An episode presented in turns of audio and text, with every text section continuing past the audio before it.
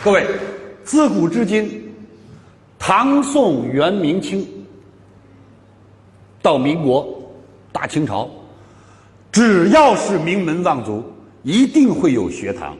你去想吧，你去看历史，乔家大院、白家大院啊，王家大院啊，不管是这个、这个、这个、这个、这个胡雪岩啊，还是谁谁谁。都有学堂，各位，过去的财主叫财主，其实现在来讲叫企业家。过去的有钱人家里都有私塾，有还是没有？有。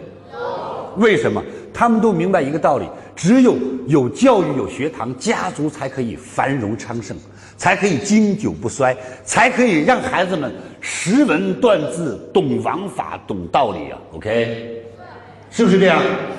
所以今天为什么很多家族？会富不过三代，为什么很多家族不能繁衍昌盛？我把话放这儿，你去想，这个家族忽略了教育和文化。OK，这个家族忽略了教育和文化，父辈长辈没有再去提醒，做人的本质是什么？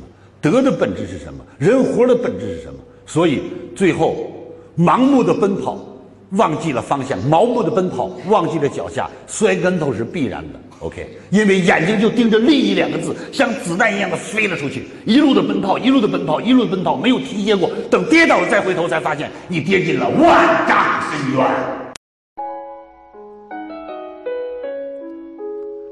感恩您聆听本节目，请把本节目分享到您的朋友圈，让更多的朋友受益。分享后，您将获得由李强老师提供的李强三六五七天会员课程，请把本节目分享到您的朋友圈。让更多的朋友受益。分享后，您将获得由李强老师提供的李强三六五七天会员课程，请添加微信 e 一二三六八八领取七天会员课程，请添加微信 e 一二三六八八领取七天会员课程。感恩您的聆听，感恩您的分享。